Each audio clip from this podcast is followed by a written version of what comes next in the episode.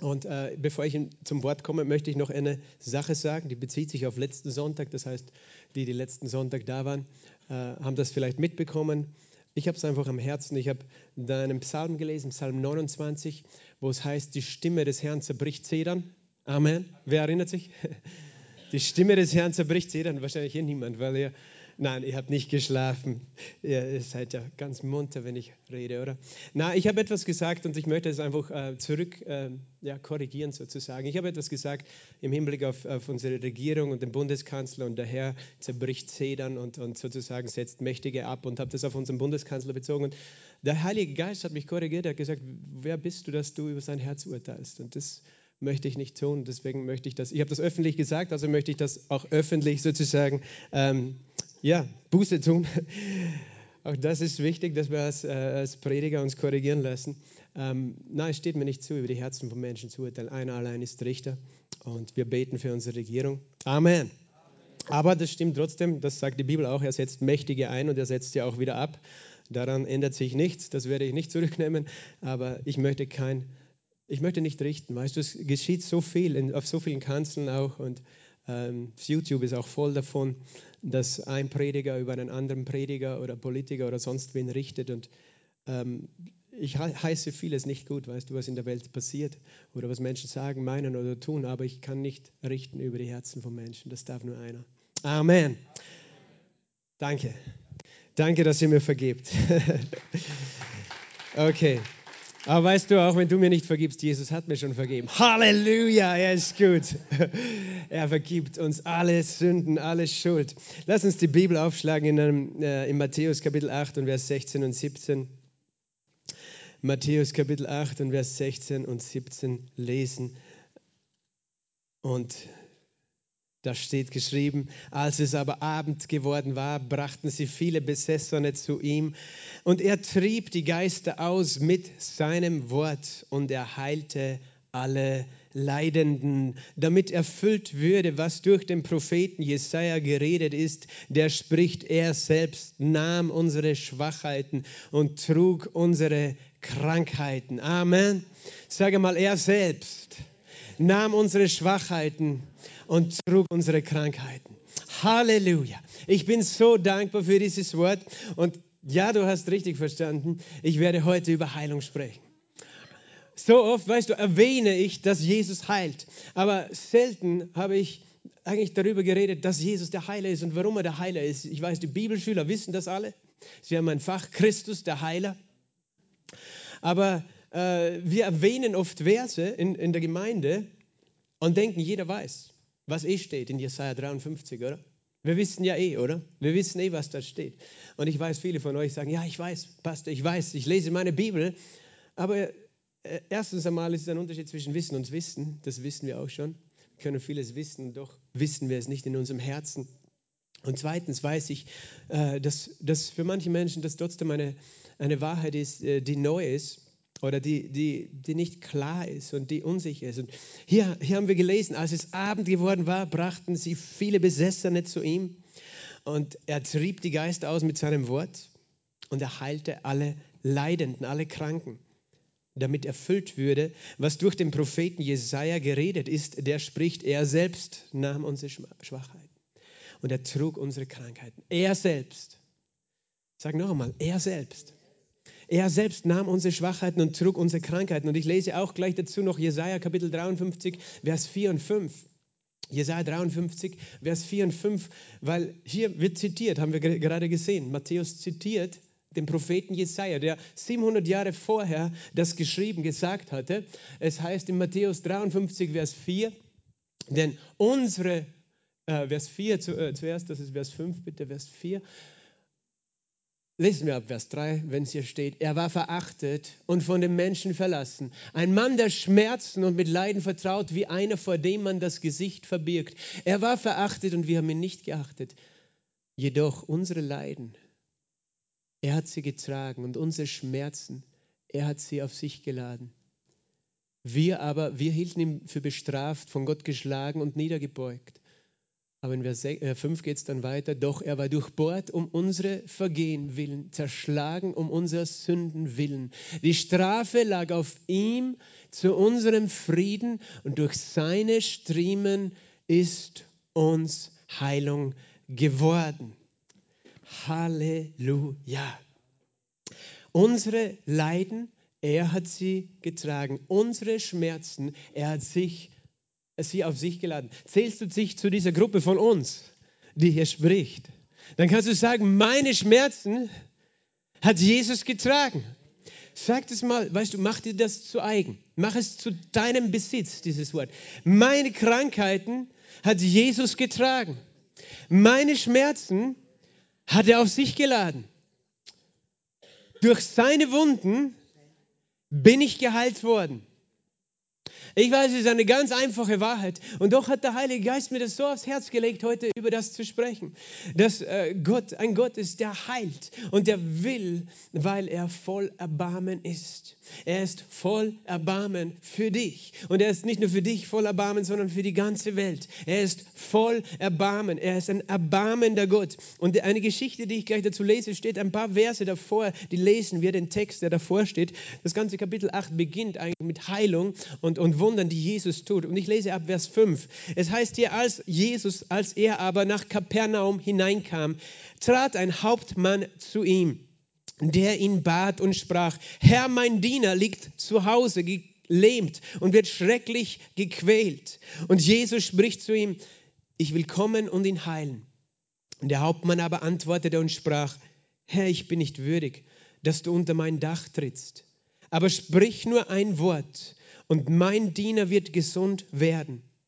Denn auch ich bin ein Mensch unter Befehlsgewalt und habe Soldaten unter mir. Und ich sage zu diesem, geh hin, und er geht. Und zu einem anderen, komm, und er kommt. Zu meinem Knecht, tu dies, und er tut es. Als aber Jesus es hörte, wunderte er sich und sprach zu denen, die nachfolgten, wahrlich, ich sage euch, bei keinem in Israel habe ich so großen Glauben gefunden. Ich sage euch aber, dass viele von Osten und Westen kommen und mit Abraham und Isaac und Jakob zu Tisch liegen werden in dem Reich der Himmel. Aber die Söhne des Reiches werden hinausgeworfen werden in die äußere Finsternis. Da wird das Weinen und das Zähneknirschen sein.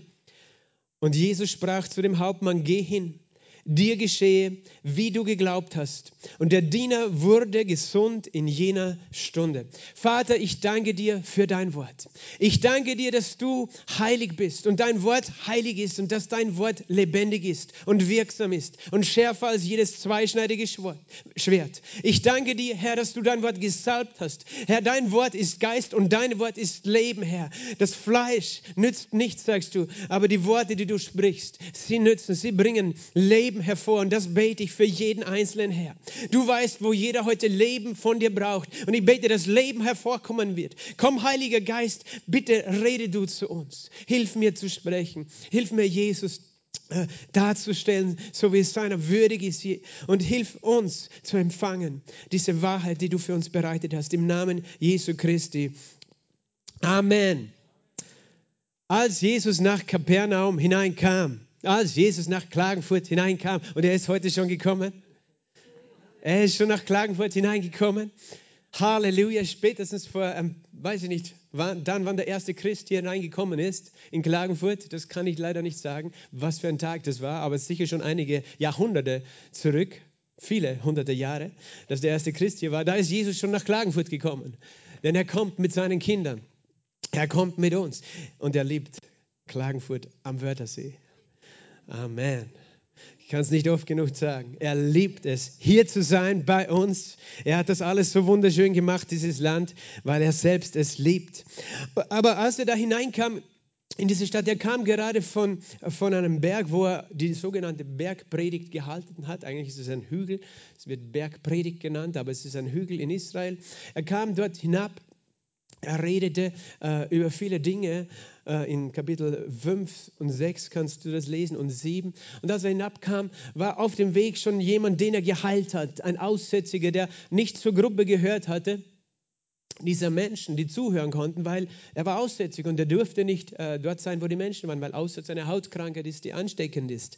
Und er musste sich absondern Aber er kam zu Jesus und sagte, wenn du willst, Herr, kannst du mich heilen, kannst du mich reinigen. Und Jesus hat gesagt, ich will. Jesus will. Sage mal, Jesus will. Und ich weiß nicht, was die Idee von dem Hauptmann war oder warum er auf diese Idee gekommen ist, genau zu Jesus zu gehen. Vielleicht hat er schon etwas über ihn gehört, aber er kam auf jeden Fall zu Jesus. Er kam und bat Jesus. Und zwar nicht für sich selbst, sondern für jemand anders. Wenn man für jemand anders bittet, was nennt, äh, wie nennt man so einen Menschen? Er ist dann ein Fürbitter, oder? Er tut Fürbitte. Und das war gut, dass dieser Mensch einen Fürbitter hatte.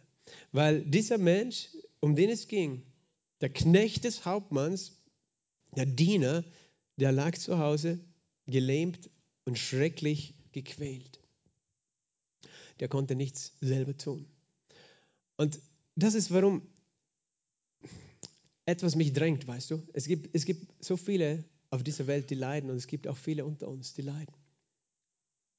Und es beginnt damit, dass wir berufen sind, Fürbitter zu sein. Es beginnt damit, dass wir berufen sind, einzutreten, Fürbitter zu sein. Es gibt Menschen und es gibt Situationen in deinem Leben, oder? Wo du zu schwach bist, selbst um Hilfe zu bitten. Wo du gar nicht gehen kannst, um Hilfe zu holen. Und Jesus hat so eine Freude mit diesem Mensch, der für jemand anders kommt. Er ist ein Fürbitter. Und du bist auch ein Fürbitter. Etwas mit Fürbitte ist, manchmal fällt es uns leichter, oder für andere zu bitten, als für uns selbst. Weil wir denken, das ist eine edle Sache, wenn wir für jemand anders kommen, zu Gott. Aber wenn wir für uns selbst kommen, dann sind wir ja Egoisten oder wir wollen etwas für uns selbst. Und Egoismus, wissen wir, ist falsch. Ich möchte, dass du heute nicht nur verstehst, dass du berufen bist, ein Fürbitter für andere zu sein, sondern dass du mit der gleichen Zuversicht zu deinem Vater kommen kannst, wie du für jemand anders kommst. Manchmal denken wir, weißt du, ja, Gott will vielleicht für jemand anders etwas tun. Und ich glaube, viele von uns haben schon ge gehört von Menschen, die Heilung oder Hilfe empfangen haben. Aber manche sind da, du hast selber vielleicht äh, dich gefreut schon für jemand anders. Aber du selbst, seit Jahren Hast du zu tun mit irgendeinem Problem in deinem Körper? Ich möchte das Thema Heilung aber auch ein bisschen ausdehnen heute, auch auf die Seele. Obwohl wir wissen, die Seele braucht Wiederherstellung durch das Wort Gottes, können wir trotzdem manchmal sagen, die Seele ist krank, oder? Die Seele äh, funktioniert nicht, wie sie funktionieren soll wenn sie depressiv ist, wenn sie voller Angst ist, wenn sie voller Stress und voller Sorge ist, äh, wenn sie vielleicht schreit, gemeinsam mit dem Körper nach Drogen, nach irgendwelchen Substanzen, um irgendwie über den Tag zu kommen. Und äh, jedenfalls, Jesus sagt, weißt du, du, du hast Glauben für jemand anders. Glaubst du, dass ich dich genauso sehr sehe und dir helfen will, dich heilen will, dir zu dir kommen möchte. Hast du gewusst, dass Jesus ein Fürbitter ist? Weil du sagst, ja, aber wenn ich komme, dann ist niemand, der für mich bittet. Du hast einen Fürbitter. Nicht nur der Hauptmann ist ein Fürbitter. Hast du gewusst, dass Jesus ein Fürbitter ist? Ich zeige dir einen Vers. Im Hebräerbrief Kapitel 4, Vers 15 steht das geschrieben.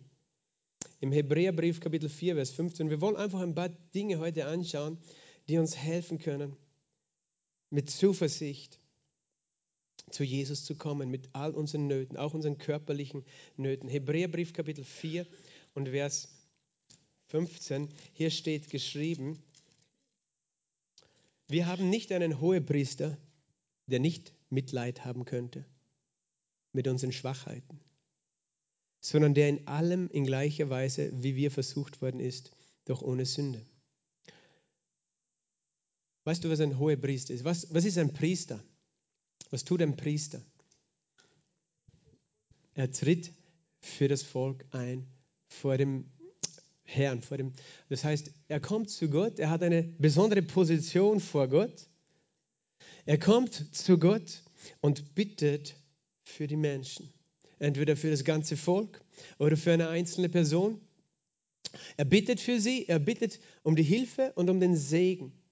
Und äh, wenn sein Gebet erhört wird, dann, dann vermittelt er diesen Segen von Gott zu den Menschen. Das ist ein Priester. Im, im Alten Testament gibt es Priester. Es gibt einen Hohepriester, der war der oberste Priester, der das Recht hatte, in das Allerheiligste hineinzutreten, in das Allerheiligste des Tempels, wo die Gegenwart Gottes wohnte. Einmal im Jahr durfte er hineingehen. Aber das war jemand, der Fürbitte tut für das Volk.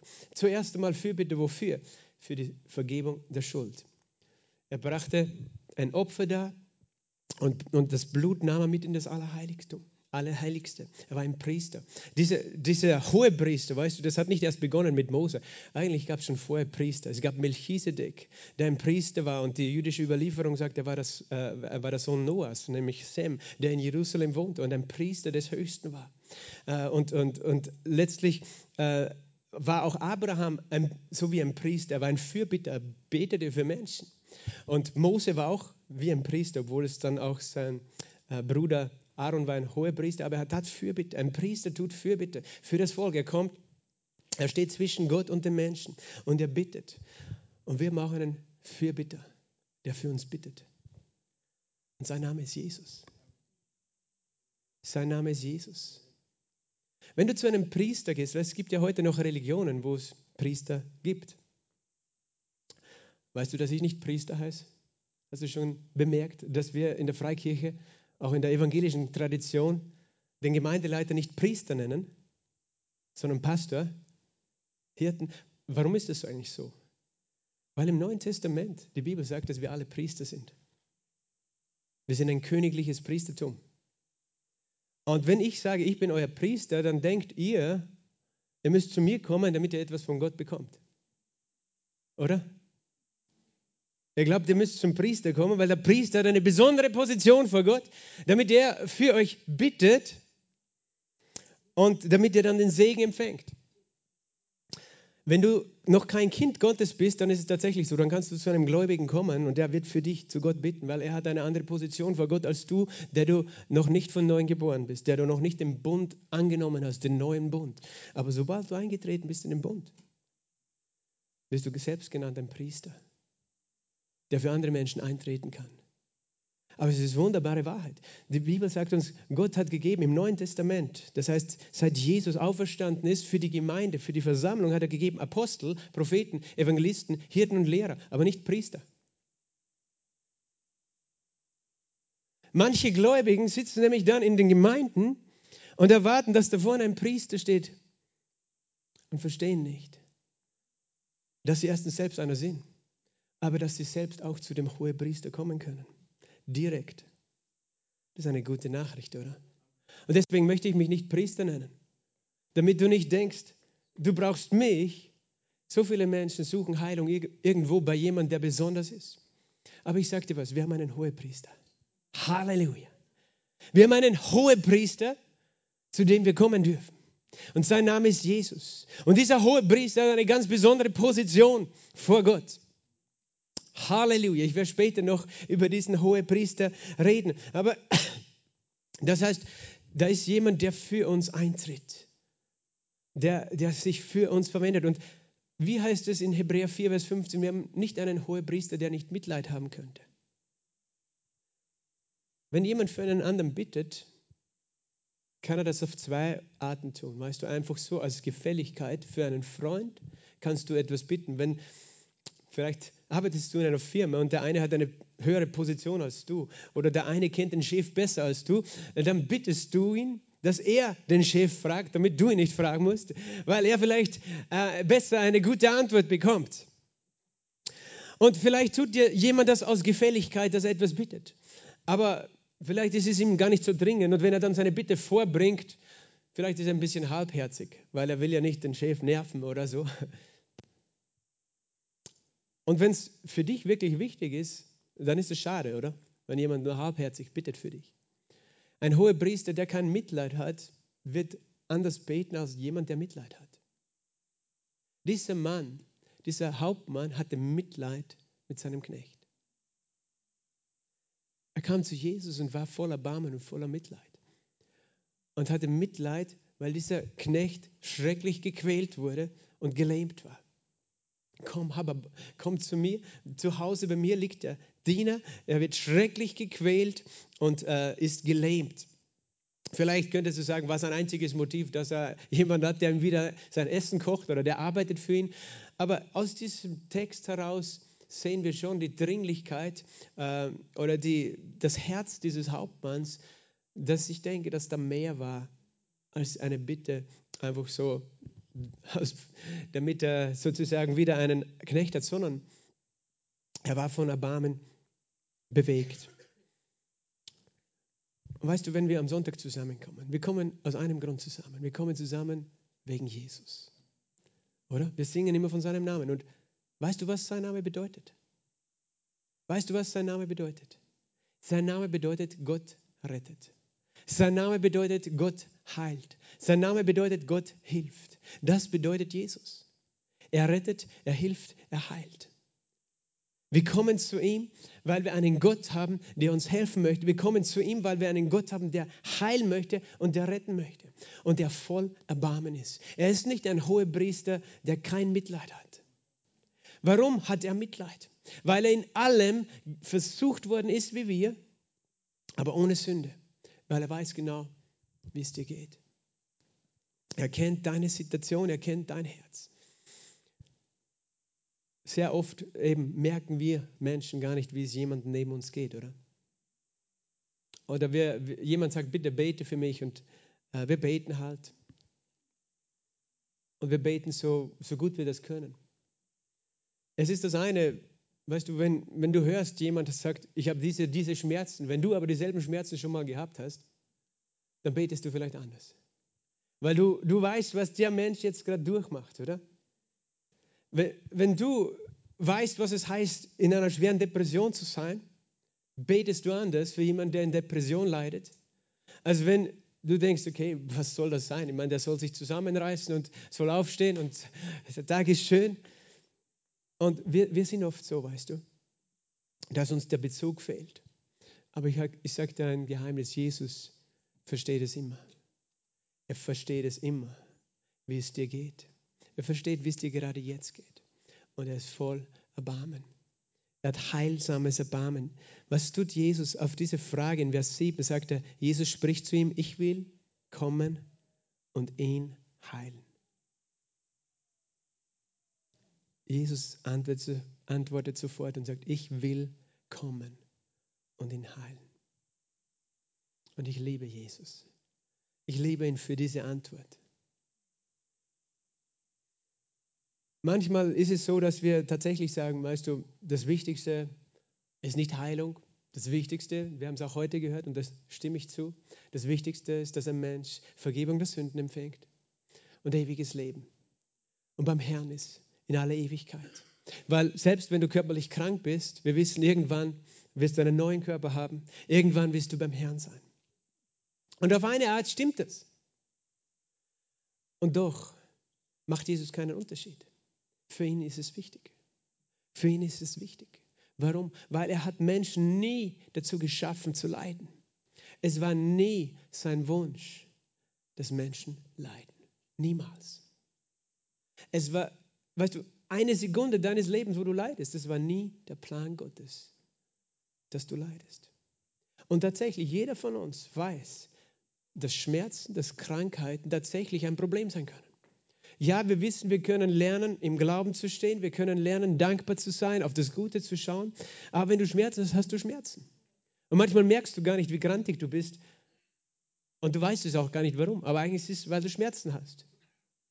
Weil, weil du einfach ein Problem hast oder irgendein Leiden, das dich einfach ärgert, das dich quält. Und dann kommen so viele Gedanken dazu, oder? Dann kommen so viele Gedanken dazu. Warum passiert das mir? Warum bin ich krank und der andere nicht? Warum habe ich dieses Problem und der daneben nicht? Warum kann ich nicht gesund sein? Warum habe ich diese, diese Anfechtung? Warum habe ich diese Kämpfe? Du hast äh, Zweifel an dir selber, du hast Zweifel an Gott. Gott, bist du überhaupt für mich? Du machst dir selber Vorwürfe. Kennst du das auch? denkst, hätte ich doch ein besseres, gesünderes Leben geführt. Hätte ich doch gesünder gegessen, hätte ich auf meine Mama gehört, die immer gesagt hat, isst deine Suppe und isst dein Gemüse.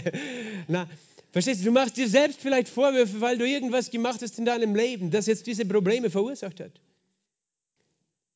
Ich, ich bin mal mit dem Snowboard gefahren, weil ich, ich war schon viel älter, als ich, äh, da hatte ich schon Familie und als Junger bin ich ganz wild gefahren mit meinem Snowboard und wild gesprungen. Und irgendwann war ich mit meinen Kindern Snowboard fahren und habe da diese riesengroße Schanze gesehen, riesengroß, und habe gedacht, da fahre ich rüber.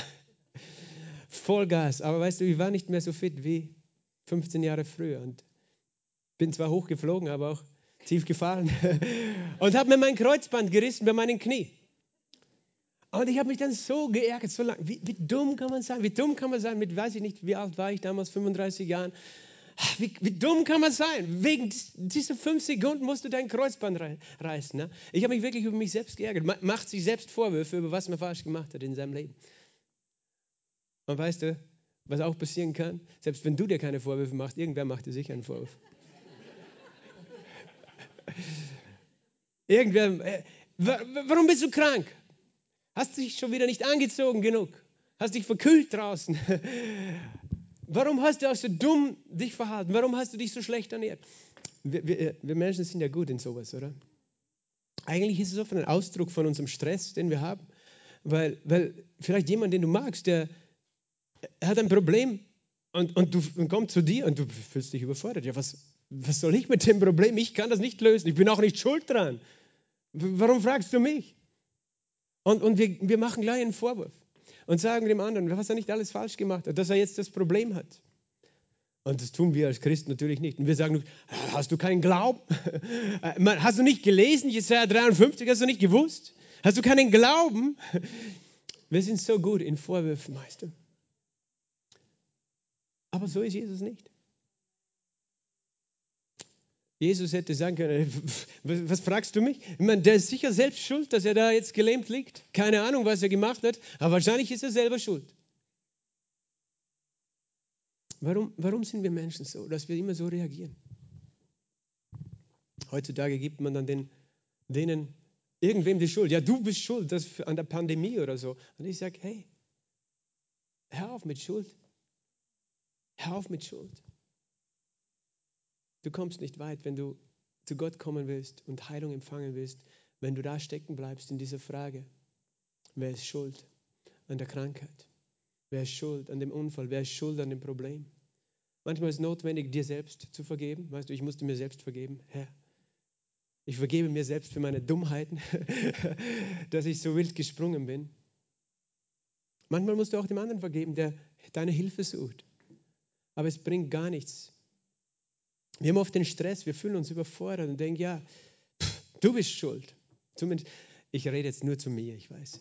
Ich rede nicht von euch, ihr seid an, alle anders, aber es kann einfach einen Stress hervor, ähm, äh, hervorbringen. Du fühlst dich überfordert mit einer Situation. Weißt du, wenn du Kinder hast, erlebst du das ganz oft, dass Kinder etwas Dummes machen, wo sie sich dann vielleicht wehtun oder tatsächlich, sie gehen im Winter halbnackt draußen im Schnee spielen oder solche Dinge und sind dann am nächsten Tag verkühlt. Du könntest dich ärgern, aber Jesus ist nicht so. Weißt du, Jesus hat eine Antwort gegeben und sie war so kurz. Er hat gesagt, ich will kommen und ich will heilen. Ich will kommen und ihn heilen. Jesus will kommen und dich heilen. Er will. Ich liebe ihn dafür. Er will. Hast du gewusst, dass Heilung der Wille Gottes ist für dein Leben? Heilung, sage mal zu deinem Nachbar, Heilung ist der Wille Gottes für dein Leben. Gesundheit ist der Wille Gottes für dein Leben. Wenn du jetzt da gesessen bist, aber du hast gerade Schmerzen oder eine Krankheit in deinem Körper, vielleicht ist die erste Frage, die du dir jetzt stellst, ja, warum bin ich dann nicht gesund? Wenn es der Wille Gottes ist, oder? Es ist irgendwie so, so unsere logische Folge, die wir sagen, wenn es der Wille Gottes ist, dann muss es ja so sein. Stimmt das? Hast du das schon mal überlegt? Wenn Gott das will, warum ist es dann nicht? Also will er es nicht, oder? Hast du gewusst, dass nicht alles, was du auf dieser Welt erlebst, das ist, was Gott will? Manchmal haben wir so diese Vorstellung von einem Gott. Alles, was er will, passiert, was er nicht will, passiert nicht. In einer anderen Religion sagen sie, haben sie einen Begriff, der heißt dann Inshallah, so Gott will. Ne? Was er will, das passiert. Was er nicht will, wird nicht passieren. Und das heißt alles, wenn, wenn du krank bist, dann ist es wohl der Wille Gottes für dich. Okay, wenn es der Wille Gottes ist, dass du krank bist, dann habe ich einen Tipp für dich. Bitte geh nicht zum Arzt. Weil dann bist du in Rebellion gegen Gott. Wenn du, wenn du sagst, ich glaube, dass Gott nicht will, dass jeder Mensch geheilt ist, aber du gehst zum Arzt, könnte es sein, dass du in Rebellion lebst, oder? Weil vielleicht will er für dich auch nicht, dass du geheilt bist, aber du gehst trotzdem zum Arzt, weil du möchtest, dass es dir besser geht und du gesund bist. Dann rebellierst du gegen Gott. Aber Gott sei Dank wissen wir, dass es nicht so ist. Dass Gott tatsächlich will, dass wir geheilt sind. Aber Pastor, warum sind so viele Menschen krank? Wenn er will, dann soll er einfach machen. Was hat Jesus uns gelehrt? Wie sollen wir beten? Vater unser, der du bist im Himmel, heilig ist dein Name, dein Reich komme, dein Wille geschehe, wie im Himmel, so auf der Erde. Also es hat etwas damit zu tun, was wir auf der Erde tun und was wir auf der Erde bitten und beten. Aber nicht nur, was wir beten, sondern was wir glauben. In diesem Text geht es auch ganz viel um Glauben. Nicht nur um Bitten, sondern um Glauben. Wir können vieles bitten und betteln und sagen, ja, ich bettle eh den ganzen Tag zu Gott. Aber es ist der Glaube, der empfängt den Willen Gottes. Es ist der Glaube, der empfängt den Willen Gottes. Und du, ich kann dir ganz einfach, ich könnte dir jetzt viele Schriftstellen geben. Das mache ich nicht. Wir machen nicht Bibelschule heute. Was ist der Wille Gottes? Woher weiß ich, was der Wille Gottes ist? Du weißt es, wenn du die Bibel liest. Sie offenbart den Willen Gottes. Ich möchte dich fragen, ganz einfach, gibt es im Himmel Krankheit? Hat jemand gelesen, dass es im Himmel Krankheit gibt oder gehört? Oder sind im Himmel alle geheilt und alle gesund? Gibt es im Himmel Armut? Was hat Jesus gesagt? Dein Wille soll geschehen, wie im Himmel, so auf der Erde. Scheinbar ist es so, dass auf der Erde nicht alles ist, was der Wille Gottes ist, aber Gott will, dass das, was im Himmel ist, auch auf der Erde ist. Und im Himmel gibt es keine Krankheit, weil Gott hat keine Krankheit. Krankheit ist nur die Unordnung, die Folge der Sünde. Aber der Himmel ist ohne Krankheit. Und alleine von diesem Gebet, das so viele Christen auf der ganzen Welt beten und kennen, haben wir einen Beweis, dass Gott will, dass alle Menschen gesund sind. Allein dieses Gebet. Aber wir, wir denken nicht viel drüber nach. Und dann sagen, ja, aber wir sehen es nicht, ja? Darum glauben wir es. Weil der Glaube ist überzeugt von Dingen, die noch nicht sichtbar sind. Du nimmst es im Glauben. Du brauchst die Hand des Glaubens, die sich ausstreckt. Aber Gott will hundertprozentig. Er sandte Jesus Christus und Jesus hat gesagt einmal in Johannes 6, Vers 38, ich bin nicht gekommen, dass ich meinen Willen tue, sondern den Willen dessen, der mich gesandt hat. Das ist ein, ein zweiter, ganz einfacher Beweis für das, was Gott will und dass Heilung der Wille Gottes ist. Die eine Frage, die ich dir stelle, ist: Kennst du einen Menschen, den Jesus krank gemacht hat in der Bibel? Aber wie viele Menschen hat er gesund gemacht? Wir haben es heute schon gelesen. Er heilte alle Leidenden, oder Matthäus 8, 16. Wie viele hat er geheilt, die zu ihm gekommen sind? Alle. Da könnte ich jetzt auch mehrere Bibelstellen aufschlagen, wo es heißt, er heilte sie alle. Und er heilte sie alle. Und er heilte sie alle. Also er heilte alle, aber krank gemacht hat er keinen. Und was hat er gesagt von sich? Ich bin gekommen, nicht, dass ich meinen Willen tue, sondern den Willen des Vaters. Das heißt, Gott im Himmel, der Vater, wo Jesus der Sohn ist, Gott im Fleisch, Gott der Mensch geworden ist. Jesus sagt, ich tue das, was der Vater will. Und scheinbar will der Vater was? Dass alle geheilt sind. Und scheinbar wollte nicht der Vater, dass er einen Menschen krank macht. Jesus ist die beste Theologie. Man kann so viel theologisch diskutieren über was Gott ist oder was er will oder nicht. Jesus hat gesagt, wer mich sieht, sieht den Vater. Wer mich sieht, sieht den Vater. So wie Jesus ist, ist der Vater. Und darum reden wir von Jesus, weil so können wir Gott kennenlernen. Jesus ist voller Gnade und voller Erbarmen. So wie er ist, ist Gott im Himmel. Er ist nicht anders. Es ist nicht so, dass Jesus wollte alle heilen, aber der Vater sagt, hey, was machst du da? Den wollte ich eigentlich krank machen. Nein, das hat er nicht gesagt, sondern Jesus heilte alle, weil der Vater alle heilt. Und Jesus zeigt den Willen des Vaters und so einfach ist es und doch so schwer für uns zu verstehen. Weil vielleicht, wir haben diese Aussage, wir wissen, Gott ist allmächtig, haben wir schon gesagt. Wir glauben, dass er alles kann. Aber ich weiß nicht, ob er alles will, was wir so gut finden, so wie Heilung. Okay, dann sagst du vielleicht, okay, ich glaube, dass es sogar will, dass wir gesund und geheilt sind. Wir alle oder alle Menschen. Aber ich persönlich vielleicht hatte für mich einen anderen Plan. Weil ich kenne ja mich, weil ich weiß ja alle meine Fehler. Und ich habe es ja sowieso nicht verdient, dass er mich heilt. Ich meine, ich kann mir vorstellen, dass er vielleicht alle Menschen irgendwie heilen will, aber die, die so schlimm sind, wie ich es war, wieso sollte er sie heilen können oder wollen? Das heißt, es muss, es, muss, es muss das, was allgemein ist, weißt du, es muss für dich persönlich werden. Und das geht nur, wenn du ihn kennenlernst. Wenn du Jesus kennenlernst. Wie kennst du ihn? Durch sein Wort. Indem du darüber nachdenkst, was er hier gesagt hat. Er sagt, ich will kommen und ich will ihn heilen. Es ist Gottes Wille. Es heißt in Apostelgeschichte 10, Vers 38, Apostelgeschichte 10, Vers 38. Jesus von Nazareth, wie Gott ihn gesalbt hat, mit Heiligen Geist und mit Kraft, der umherging und wohltat und alle heilte, die von dem Teufel überwältigt waren. Ich liebe diesen Vers. Jesus von Nazareth, wie Gott ihn mit Heiligen Geist und Kraft gesalbt hat, der umherging und wohltat. Wie viele Menschen heilt er? die zu ihm gekommen sind, alle, die von wem überwältigt waren? Von dem Teufel. Warum sind Menschen krank? Warum leiden Menschen? Es gibt verschiedene Ursachen von Krankheiten, aber unter dem Strich kannst du dann trotzdem sagen, alle sind vom Teufel in irgendeiner Form überwältigt. Da gab es einen Mann, John Alexander Dowie, er hat vor über 100 Jahren gelebt, 120 Jahren in Australien. Er war Pastor äh, einer kleinen Kirche, in, äh, ich weiß nicht in welcher Stadt in Australien. Und damals war die, ich glaube, schwarze Pest in Australien. Und so viele Menschen sind gestorben. Und auch in den Kirchen, so viele Christen sind auch gestorben. Einer nach dem anderen. Und er begrub in seiner Gemeinde einen nach dem anderen. Und dann wurde er gerufen ans, ans Krankenbett, ans Totenbett, Sterbebett sozusagen eines jungen Mädchen, 19 Jahre alt oder so. Und er wurde richtig wütend und traurig. Er dachte sich, wie, wie kann das sein? So ein junges Leben und, und, und, und dann stirbt sie schon. Ja, der Herr hat gegeben, der Herr hat genommen. Gott reißt Menschen aus dem Leben. Er, war so verwirrt, weil viele Christen diese Theologie haben. Ja, der Herr gibt und der Herr nimmt. Und er nimmt das Leben und wann er will. Und wir müssen einfach alles akzeptieren, wie, wie er es so tut. Und, und er hat echt mit Gott gehadert und er schlug diese Bibelstelle auf. Apostelgeschichte 10, Vers 38 hat der Heilige Geist ihm hingeführt.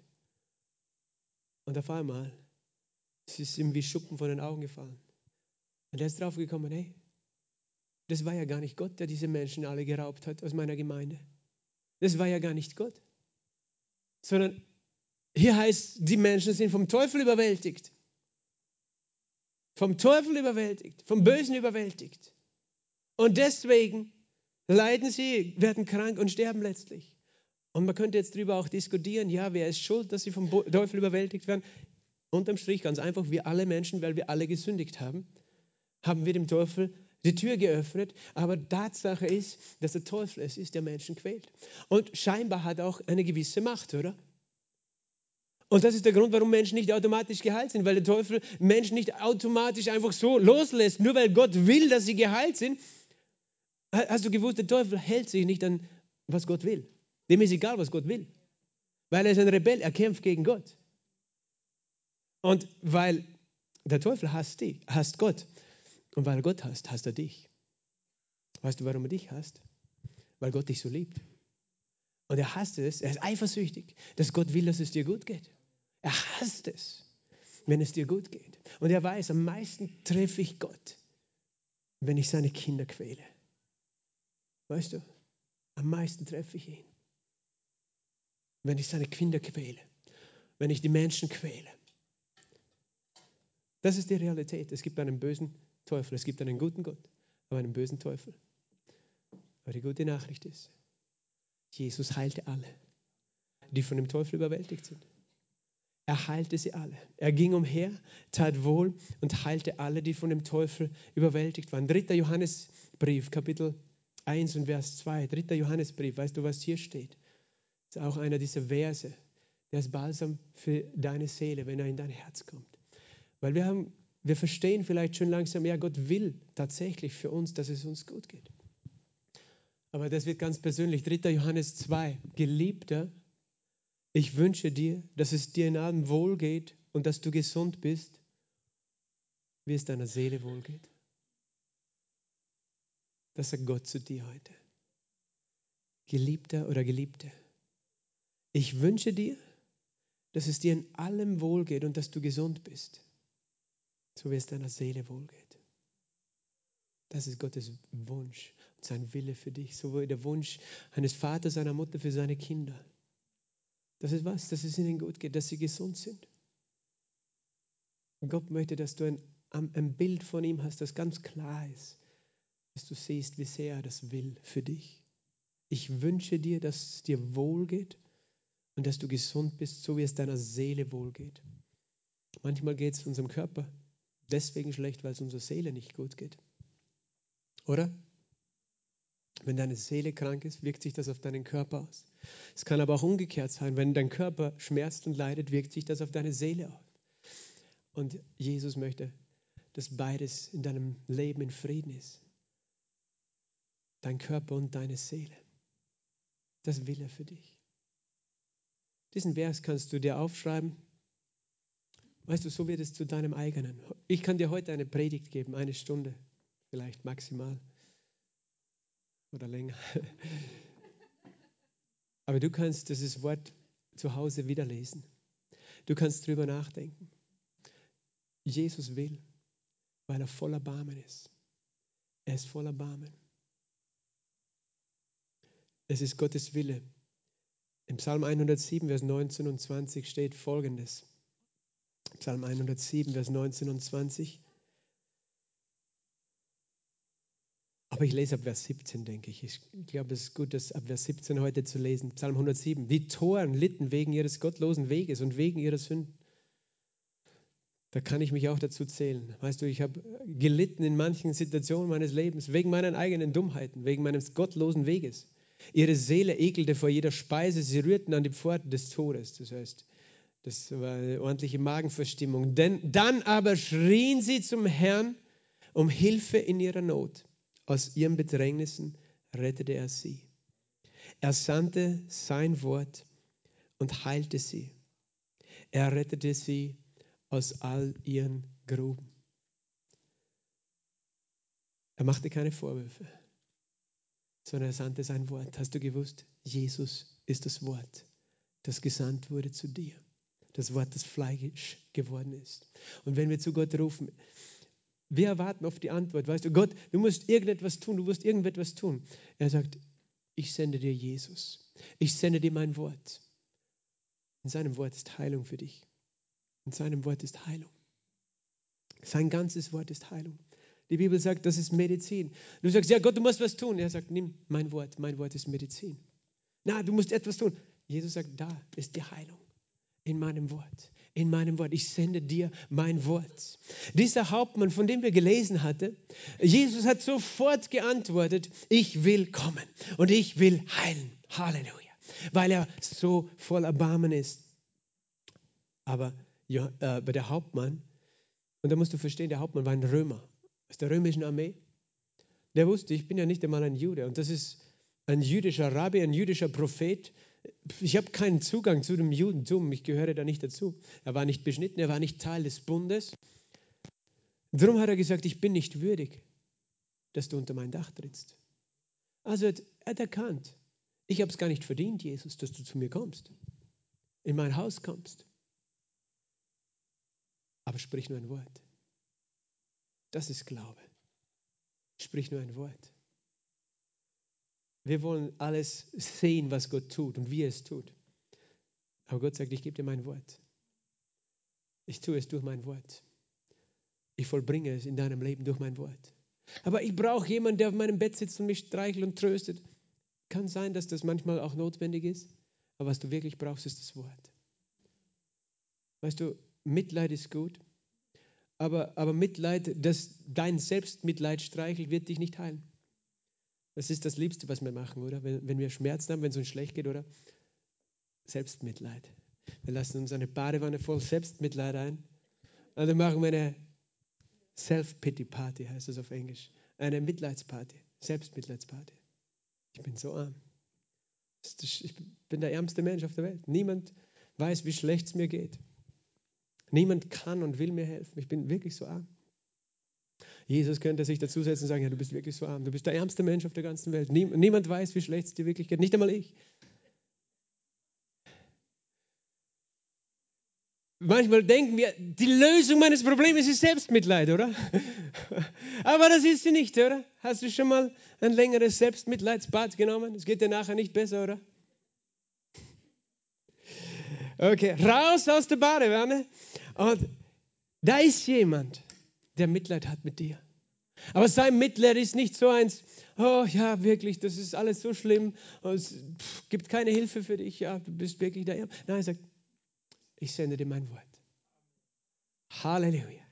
Ich sende mein Wort. Und der Mann sagt eben, sprich nur ein Wort, mein Diener wird gesund sein. Sprich nur ein Wort, Jesus. Und er, er, er denkt an seine eigene Stellung als Hauptmann, war in Befehlsgewalt, konnte er Befehle erteilen. Weil ich bin ein Mann und er sagt, ich bin unter Befehlsgewalt. Woher hat er seine Befehlsgewalt? Letztlich vom Kaiser, oder? Der Kaiser hat, äh, hat, hat Feldherren, hat Generäle, denen er Macht gibt, wiederum Befehle zu erteilen, die wiederum Hauptmänner und andere Leute auswählen können. Die können Befehle erteilen. Und er sagt, ich kann auch Befehle erteilen. Und wenn ich zu meinem Diener spricht, geh hin, dann tut er das. Und wenn, er, wenn ich sage, komm her, dann tut er das. Er verstand etwas über die Kraft des Wortes, des Befehles. Aber da ist ein Unterschied. Jesus war sehr beeindruckt von diesem Menschen, weil dieser Mensch so einen Glauben an, an das gesprochene Wort hat, einerseits, und daran, dass Jesus tatsächlich ihn heilen würde, obwohl er kein Anrecht hätte. Das heißt, den Glauben an seine Gnade. Der Glaube an sein Wort und die Glaube an seine Gnade. Er hat gesagt, nirgendwo in ganz Israel habe ich so großen Glauben gesehen, wie bei diesem Mann. Der glaubt, dass ich ihn heilen will, obwohl er kein Anrecht hat. Das heißt, er erkennt, dass er es nicht verdient hat. So viele Menschen stehen vor Gott und denken, okay, ich verstehe, wenn du den nicht heilen willst, aber mich solltest du heilen wollen, weil ich habe mich immer bemüht, ein guter Mensch zu sein, oder? Warum bin gerade ich krank? Und wenn wir so zu Gott kommen, haben wir nichts verdient, weil wir nichts verdient haben bei Gott. Nichts. Kein Millimeter seines Himmelreichs habe ich und du verdient. Aber du denkst, ja, ich war aber kein schlechter Mensch. Und ich denke schon, irgendwie hätte ich es verdient, dass ich geheilt bin. Ich war immer so brav in der Kirche. Ich habe ich hab überall geholfen, weißt du. Im Kinderdienst, im Putzdienst, im Bistro-Team. Ich war immer da. Ich glaube, ich hätte es verdient. Wir müssen alle an diesen Punkt kommen, wo dieser Hauptmann war. Herr, ich bin nicht würdig. Aber auch nicht dort stehen bleiben. Weil in dir selbst bist du tatsächlich nicht würdig. Und es ist gut, wenn wir diese Erkenntnis haben, dass du von dir selbst heraus es nicht verdienst hast. Aber wir kommen nicht in uns selbst. Wir kommen im Namen von Jesus. Und Jesus sagt, ich habe dich würdig gemacht. Ich habe dich würdig gemacht. Ich mache dich würdig, indem ich dich abwasche von meiner Schuld. Von deiner Schuld, nicht von meiner. Er hat ja keine. Ich mache dich würdig. Aber da war noch ein Unterschied zwischen diesen, dem Wort Hauptmanns. Der Hauptmann wusste, wenn er einen Befehl erteilt, warum würde ein, ein Soldat gehorchen oder ein Knecht? Was würde ihm passieren, wenn er nicht gehorchen würde? Da hat er mal eine ordentliche Strafe wegen Befehlsverweigerung, oder? Und wenn es ganz weit kommt, weißt du, könnte ihm der Tod drohen. Wegen, wegen eben deshalb, weil er ein Fahnenflüchtling ist. Weil er weiß, da, da ist Herrschaft über Leben und Tod. Also das heißt, die Kraft des Wortes eines irdischen Herrschers liegt in der Angst, die die Menschen haben. Wenn sie es nicht tun, würden sie getötet werden. Ich sage dir, das ist ein Unterschied in deinem Wort und dem Wort Gottes. Worin liegt die Kraft des Wortes von Jesus? Worin liegt die Kraft des Wortes von Jesus? Sie liegt in seiner Liebe. Amen. Sie liegt in seiner Liebe. Darin liegt die Kraft seines Wortes. Als Jesus gesagt hat, ich will kommen und ihn heilen, wusste er, wenn ich das so sage, dann hat es Konsequenzen für mich. Welche Konsequenzen hat das für Jesus? Er wusste tatsächlich, die Menschen sind alle selber schuld, dass Krankheit auf dieser Erde ist. Ich habe ihnen diese Erde gegeben, aber sie haben gesündigt. Der Teufel regiert auf dieser Erde, sie sind selbst schuld. Und das ist die rechtmäßige Folge. Die Sünde führt zur Krankheit und zum Tod. Als Jesus gesagt hat, ich will kommen und ihn heilen, hat er gewusst, damit ich das tun kann, rechtmäßig, muss ich das nehmen, was er hat, nämlich diese Krankheit und diesen Schmerz. Ich muss es selbst tragen. So sehr das Wollen Jesu groß war, weißt du, wir sind auch oft schnell zu sagen, ja, ich will helfen. Jesus wusste, welche Konsequenz es hat, wenn er es sagt. Aber er hat es trotzdem gesagt. Er hat es gewusst. Aber wir haben es gelesen. Er selbst nahm unsere Schwachheiten. Er selbst trug unsere Krankheiten. Darum hat sein Wort Kraft, weil er selbst es getan hat. Und dieser Mann war wirklich schrecklich gequält. Stell dir vor, du hörst, er ist schrecklich gequält. Und du weißt, damit er geheilt ist, muss ich diese Qual erleiden. Das ist unser Erlöser. Darum sage ich, weißt, wir können so, so allgemein über Heilung so schnell reden, aber ohne zu merken, was da alles drinsteht. Jesus sagt, ich sage euch, viele werden von Osten und Westen kommen, mit Abraham und Isaac zu Tisch liegen im Reich der Himmel. Viele Menschen, die diesen Glauben haben, dass er will, dass er gütig ist und dass sein Wort mächtig ist. Aber die Söhne des Reiches, und er redet hier damals von den Juden, die ihn abgelehnt haben, als den Messias, sie werden nicht Teilhaber des Reiches sein. Nicht, weil die Heiden besser waren, sondern der eine glaubt es, der andere nicht. Der, andere, der eine glaubt an sich selbst und dass er das Wort Gottes erfüllt hat und es verdient hat. Und Jesus spricht zu dem Hauptmann, geh hin, dir geschehe, wie du geglaubt hast. Jesus ist unser hoher Priester. Jesus ist unser hoher Priester. Wenn du zu einem Priester kommst, im Alten Testament, du kamst normal zum Beispiel, weil du, du hattest Schuld auf dir und du brachtest eine Schuld oder ein Sündopfer. Dann kamst du zum Priester mit einem Opfer und legtest die Hand darauf, auf das Tier. Und das Tier wurde geschlachtet. Und du hast eigentlich damit sowohl durch das Blut des Tieres hast du für Gott für deine Sünde bezahlt, aber gleichzeitig hast du dem Priester seinen Dienst bezahlt, dadurch, dass er dann von dem Fleisch essen konnte. Er durfte von dem Fleisch essen der Tiere, die geopfert wurden. Das war sein Lohn. Du hast ihm sozusagen bezahlt dafür, dass er für dich bittet und dass deine Sünden vergeben sind.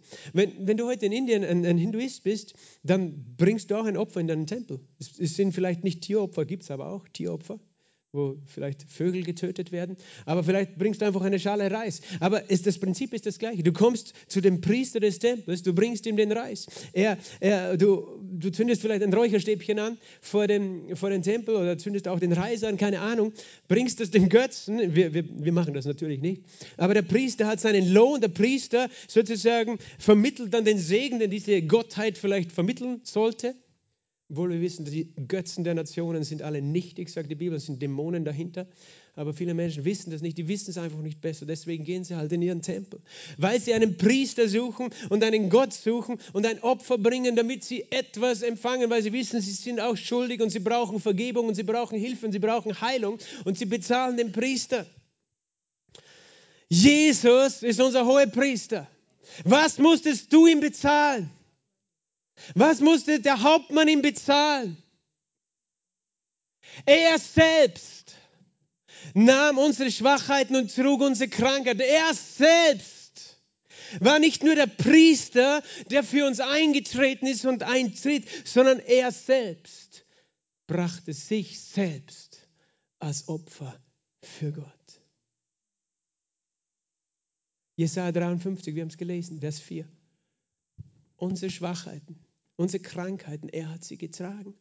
Unsere Schmerzen, meine, er hat sie auf sich geladen. Manche Menschen sagen, ja, weißt du, Pastor, das redet vielleicht gar nicht von Heilung, es redet von dem Schmerz der Sünde. Und von, von den Folgen der Sünde, ja, das tut es tatsächlich auch. Aber wir haben gerade in Matthäus 8, Vers 16 und 17 gelesen, sie brachten viele Leidende zu ihm und Besessene und er heilte sie alle, damit erfüllt würde, was Jesaja gesagt hat. Das heißt, Jesus hat gezeigt, dieser Vers redet nicht nur von irgendwelchen seelischen Befindlichkeiten. Dieser Vers, Jesaja 53, Vers 4 und 5, redet tatsächlich von körperlichen Qualen und körperlicher Krankheit die ich selbst getragen habe, damit du geheilt bist. Aber natürlich habe ich auch deine seelischen Qualen genommen. Er war durchbohrt wegen meiner Vergehen, zerschlagen wegen meiner Sünde. Jesaja 53,5.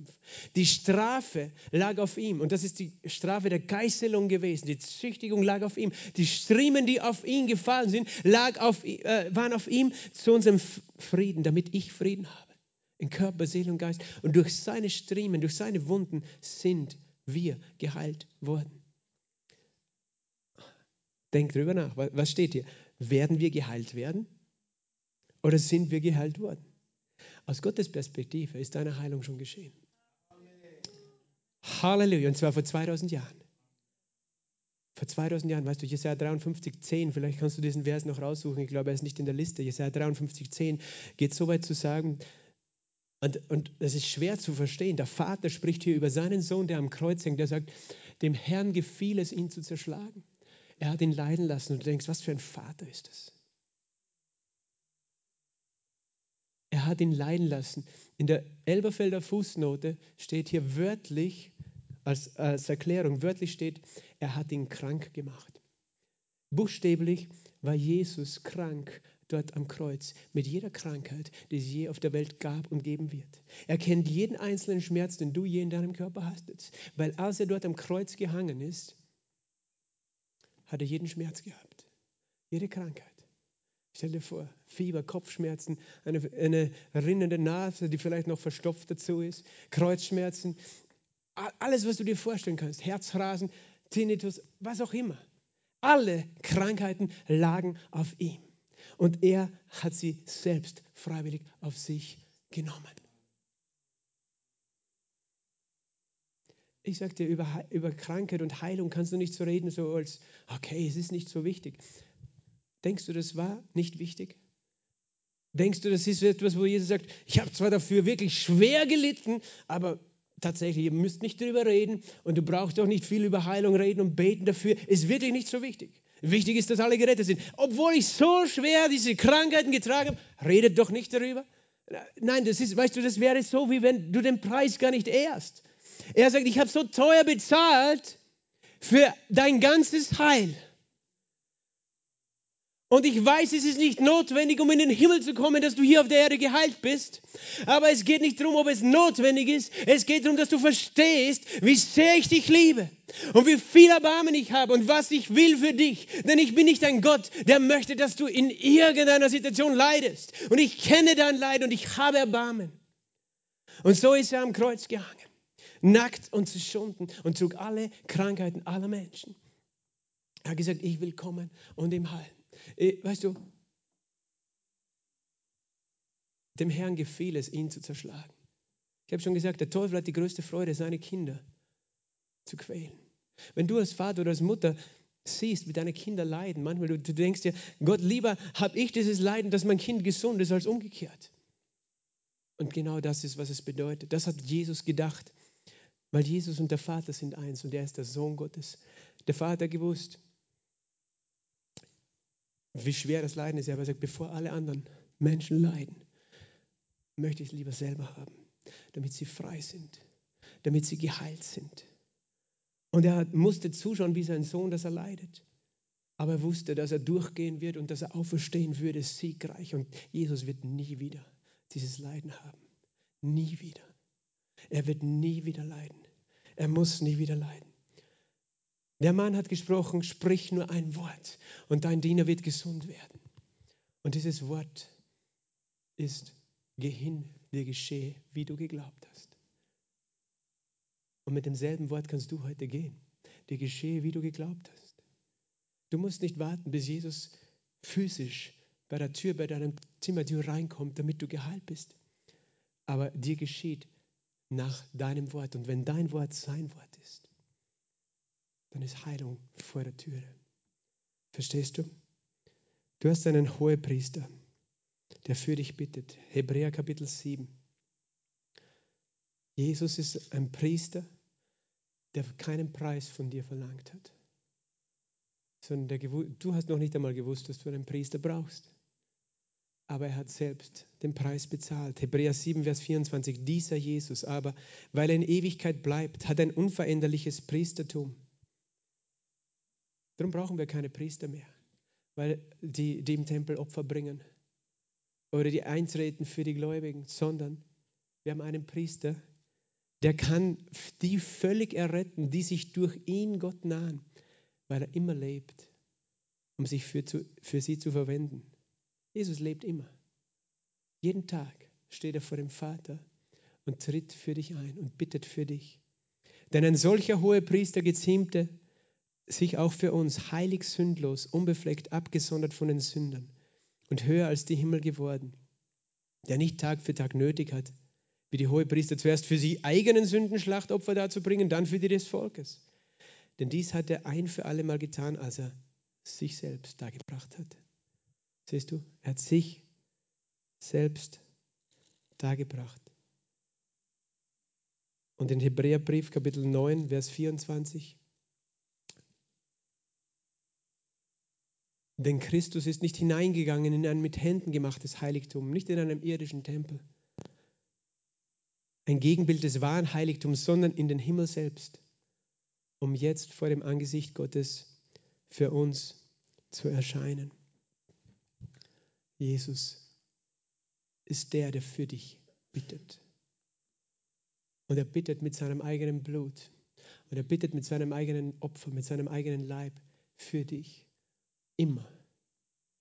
Immer, oder? Immer ist immer. Egal was deine Situation ist. Er hat immer Erbarmen. Er hat immer Erbarmen. Und er war bereit, als er gesagt hat, ja, ich will kommen und heilen. Er war bereit zu sagen, ich werde diese Krankheit auf mich nehmen. Ich werde diese Schmerzen nehmen. Meine Frage ist, was ist unsere Antwort?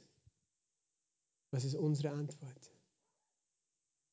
Wenn Jesus sagt, ich sende mein Wort wenn wir sagen, ja, aber, aber ich bin doch noch immer nicht geheilt. Aber, kennst du nicht meine Situation? Aber, aber was ist, wenn ich morgen depressiv aufwache? Aber. Der Mann ging hin und glaubte dem Wort. Und sein Diener war gesund von jeder Stunde an. Das ist, was Jesus möchte.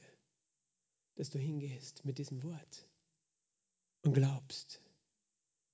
Und glaubst. Halleluja. Lass uns gemeinsam aufstehen. Danke, Jesus. Danke, Vater. Danke, Vater. Da gibt es ein Lied, das von dem Hohepriester redet. Weißt du, es heißt, äh, ich versuche es zu singen, okay? Sei erhoben über alle Himmel, hoher Priester der du für uns bist. Sei erhoben, hoch über alle Welt, dir zu Füßen, Herr, beten wir dich an. Singen wir es nochmal gemeinsam. Sei erhoben, über alle Himmel, hoher Priester, hoher Priester, der du für uns bist. Sei erhoben, hoch über alle Welt, dir zu Füßen, Herr beten wir dich an. Jesus, wir danken dir, dass du hier bist. Wir danken dir, dass du unser hoher Priester bist. Und wir danken dir, dass du voller Liebe und voller Erbarmen bist. Wir danken dir, dass du ein Gott bist, der nicht Vorwürfe macht. Wir danken dir, dass deine Liebe so unbegreiflich groß ist. Und dass du da bist, Herr, und jede Not und jede Schrei und jeden Schmerz kennst. Meine erste Frage heute ist, bist du da und hast du verstanden, dass Jesus dich liebt und deine Sünden vergeben hat? Du kannst heute Vergebung der Sünden empfangen. Dir geschieht, wie du glaubst. Glaube ist deine eigene Entscheidung, nicht die deiner Eltern, nicht die irgendeiner Kirche, sondern deine eigene Entscheidung. Es beginnt damit, dass du erkennst, so wie dieser Hauptmann, ich bin nicht würdig, aber ich komme zu Jesus und ich empfange, was er getan hat. Dieses Opfer am Kreuz ist für die Vergebung deiner Sünden und für die Heilung all deiner Krankheiten. Und wenn du es empfängst, wenn du es annimmst, dieses Wort und dieses Erlösungswerk, dann empfängst du ewiges Leben. Nur Jesus kann es dir geben.